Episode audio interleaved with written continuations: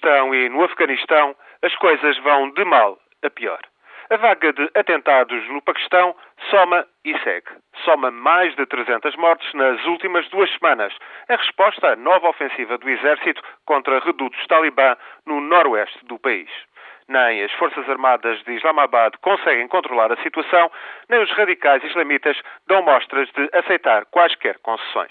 O mais alarmante é que os talibã paquistaneses já extravasam em muito a sua influência das áreas tribais junto à fronteira do Afeganistão e estão cada vez mais presentes na província do Punjab. A espiral de violência poderá tornar-se ainda muito pior se as redes terroristas que pululam no Paquistão conseguirem voltar a concretizar atentados na Índia ou em algum país ocidental. De resto, outro golpe militar em Islamabad é a hipótese que está sempre na calha e um aumento da tensão com a Índia é risco capaz de alarmar todas as potências. No Afeganistão, por sua vez, as eleições presidenciais degeneraram numa charada grotesca. A segunda volta da eleição no próximo sábado foi cancelada depois de Abdullah Abdullah desistir, alegando que o processo carecia de lisura democrática.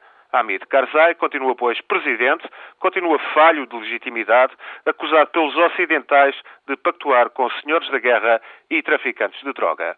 Talibã e outros islamitas alargam a sua influência no país. As forças da NATO e os Estados Unidos combatem sem norte. Estão no Afeganistão a apoiar um regime desacreditado e corrupto. Muita gente em Washington, e não só em Washington, já viu este filme. Foi assim no Vietnã do Sul, para lembrar outro desastre épico. Estamos, pois, neste caos e ficaremos muito pior quando um destes dias algum atentado terrorista de envergadura exigirá ações radicais.